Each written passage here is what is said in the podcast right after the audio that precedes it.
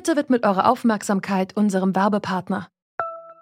Die Suche nach geeigneten Mitarbeitenden kann viel Zeit in Anspruch nehmen, muss sie aber nicht unbedingt, denn man kann sich helfen lassen. Zum Beispiel mit den Premium-Stellenanzeigen von Indeed, denn damit wird eure Stellenanzeige in der Suche sichtbarer und Bewerberinnen und Bewerber werden schneller auf euch aufmerksam. Indeed schenkt euch jetzt 75 Euro Startguthaben für eure Premium-Stellenanzeigen. Klickt dazu auf den Link in den Show Notes. Es gelten die AGB. Wenn man hier runterfährt, sieht man tatsächlich schon die ersten Blockaden.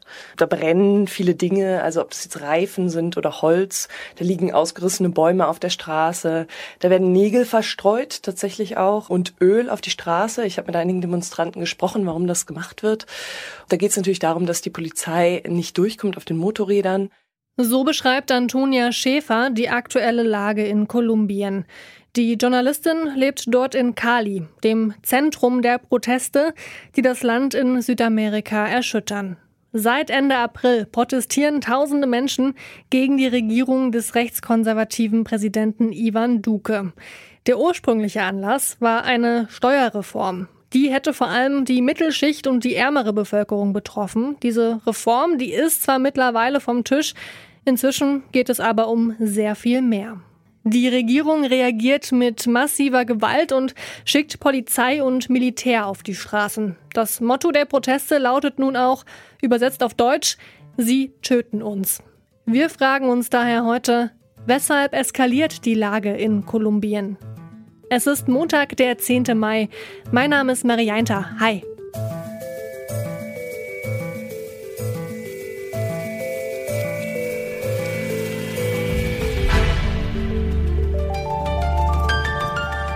Zurück zum Thema. Die Proteste in Kolumbien, die gehen weiter. Dabei geht die Regierung extrem gewaltsam vor. Sie setzt Wasserwerfer, Tränengas und auch Schusswaffen gegen die Protestierenden ein. Menschenrechtsorganisationen gehen derzeit von mindestens 40 Toten aus und hunderte Demonstrierende gelten als vermisst. Antonia Schäfer ist mittendrin in diesem Chaos. Sie berichtet als freie Journalistin aus Kolumbien.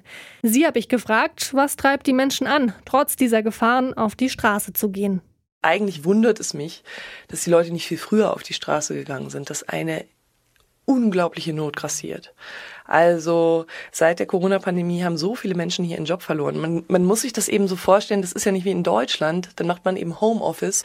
Die Leute hier, das sind dann Straßenverkäufer, das sind Putzkräfte und die verlieren einfach ihren Job und da gibt's dann auch keine Hilfen oder, oder ähm, Arbeitslosengeld oder so, sondern die stehen dann einfach ohne alles da. Also viele Menschen sagen mir, seit der Pandemie konnten wir jetzt nur noch Reis essen. Unsere Nachbarn bringen uns durch, weil wir können uns Essen überhaupt nicht mehr leisten. Gleichzeitig kommt eben dazu, dass so im Lauf der letzten Monate auch die Essenspreise erhöht worden sind vor der Reform und andere Reformen auch auf den Weg gebracht worden sind, wo die Menschen auch unsicher und skeptisch gegen sind. Und da gibt es halt irgendwie keine wirklich klare Kommunikation, was nun die Vorteile dieser Reformen sein sollen. Und das, das macht die Menschen natürlich zögerlich. Und letztlich haben sie in der Vergangenheit halt immer wieder die Erfahrung gemacht, dass eine Veränderung eher eine Verschlechterung für arme Leute bedeutet. Und äh, das hält die Menschen auf der Straße. Wenn wir jetzt über junge Leute sprechen, da geht es dann um Jugendarbeitslosigkeit. Gerade hier in Kali. Kali ist eine Stadt, die lebt eigentlich grundsätzlich vom Nachtleben. Und das heißt halt, viele Studenten beziehungsweise auch Nichtstudenten arbeiten, junge Arbeiter, die arbeiten in den Bars, die arbeiten in den Cafés, in den, äh, in den Diskos hier. Ne? Und die, die sind jetzt alle dicht. Aber diese jungen Menschen, die haben ihre Familien unterstützt mit dem kleinen Geld, was sie bekommen haben. Waren sie vielleicht teilweise die einzigen in ihrer Familie, die gearbeitet haben. Und dieser wichtige Beitrag fällt jetzt eben weg. Und da kann man sich vorstellen, was das für eine Not auslöst und warum den Menschen eigentlich letztlich nichts anderes übrig bleibt, als auf die Straßen zu gehen. Proteste gegen gesellschaftliche Ungleichheit, die gab es auch in den vergangenen Jahren auch in anderen lateinamerikanischen Ländern. In Chile zum Beispiel, da gingen 2019 Hunderttausende Menschen deswegen auf die Straße. Dort hat die Regierung schließlich eine neue Verfassung versprochen. Was meinen Sie, wie groß ist denn die Wahrscheinlichkeit, dass die jüngsten Proteste jetzt in Kolumbien tatsächlich gesellschaftliche Veränderungen anstoßen werden?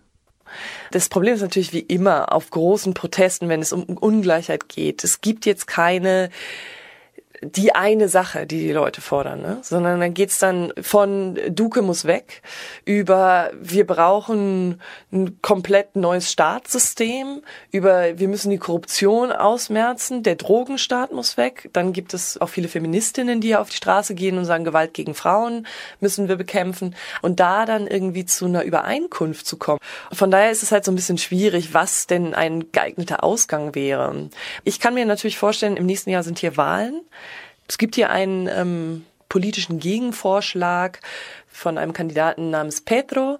Also ich könnte mir vorstellen, dass Petro zum Beispiel von den Protesten profitiert und äh, im nächsten Jahr bei den Wahlen äh, einen Vorteil hat. Bei den Protesten geht es also um viel mehr als nur eine Steuerreform. Inzwischen gibt es eine ganze Reihe weiterer Forderungen, Zugang zu Bildung und ein besseres Gesundheitssystem zum Beispiel. Auch Stefan Peters ist zurzeit in Kolumbien. Er leitet das deutsch-kolumbianische Friedensinstitut CAPAS. Mit einer Friedenskommission des kolumbianischen Senats will er mit verschiedenen Akteuren des Protests ins Gespräch kommen. Als wir mit ihm gesprochen haben, da war er gerade am Flughafen und auf dem Weg nach Cali. Lassen sich die verschiedenen Forderungen des Protests überhaupt auf einen gemeinsamen Nenner bringen? Ich glaube, der gemeinsame Nenner ist, es reicht ich glaube, auf Deutsch heißt es ein Dampfkessel. Also das ist das, die Metapher, die ich ähm, dafür wählen würde. Wir sehen, dass es 2019 schon heftige Proteste gab, diese dann von der Pandemie letztlich kein Ventil hatten, aber die soziale Situation sich deutlich verschärft hat. Das zeigen auch aktuelle Statistiken zu zum Beispiel der Entwicklung der Armut. Und nun war diese ähm, Steuerreform eben eigentlich eher der Auslöser für grundlegenderen Missmut. Dass es dann allerdings so heftig geworden ist, haben wahrscheinlich die wenigsten gedacht. Welchen Weg glauben Sie jetzt, Stand jetzt, wird Präsident Duque wählen? Deeskalation oder noch mehr Härte?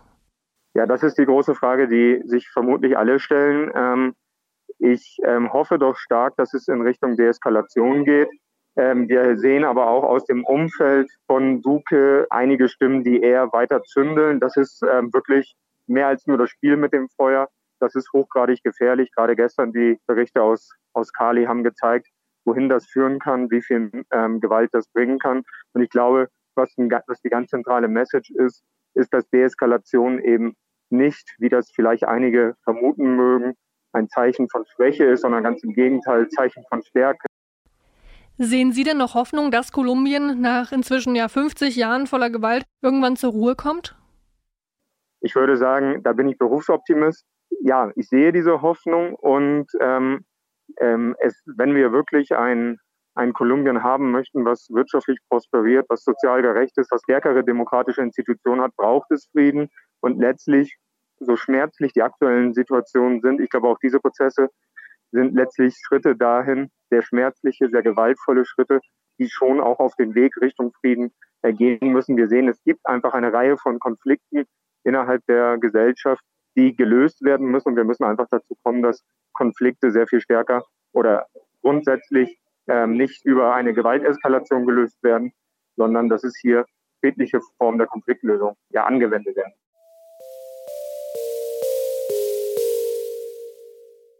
Wie es weitergehen wird in Kolumbien und ob Präsident Duque sich letztendlich für den Dialog oder für noch mehr Gewalt entscheidet, das wird sich zeigen. Antonia Schäfer zufolge könnten sich die aktuellen Proteste langfristig auswirken, bis hin zu einer Abwahl des Präsidenten bei den Wahlen im kommenden Jahr. Die Wut vieler Kolumbianerinnen und Kolumbianer ist jedenfalls größer als ihre Angst. Sie lassen sich von der Repression nicht einschüchtern und werden wohl auch weiterhin kämpfen. Armut, Korruption, Gewalt durch Polizei und Paramilitärs. Es hat sich zu viel angestaut, als dass die Menschen jetzt stillhalten. Das war's von uns für heute. An dieser Folge mitgearbeitet haben Henriette Schröers, David Will, Toni Mese, Sarah Marie Plekat und Andreas Popella. Chefs vom Dienst waren Dominik Lenze und Alea Rentmeister und ich bin Marianta. Ciao. Zurück zum Thema vom Podcast Radio Detektor FM.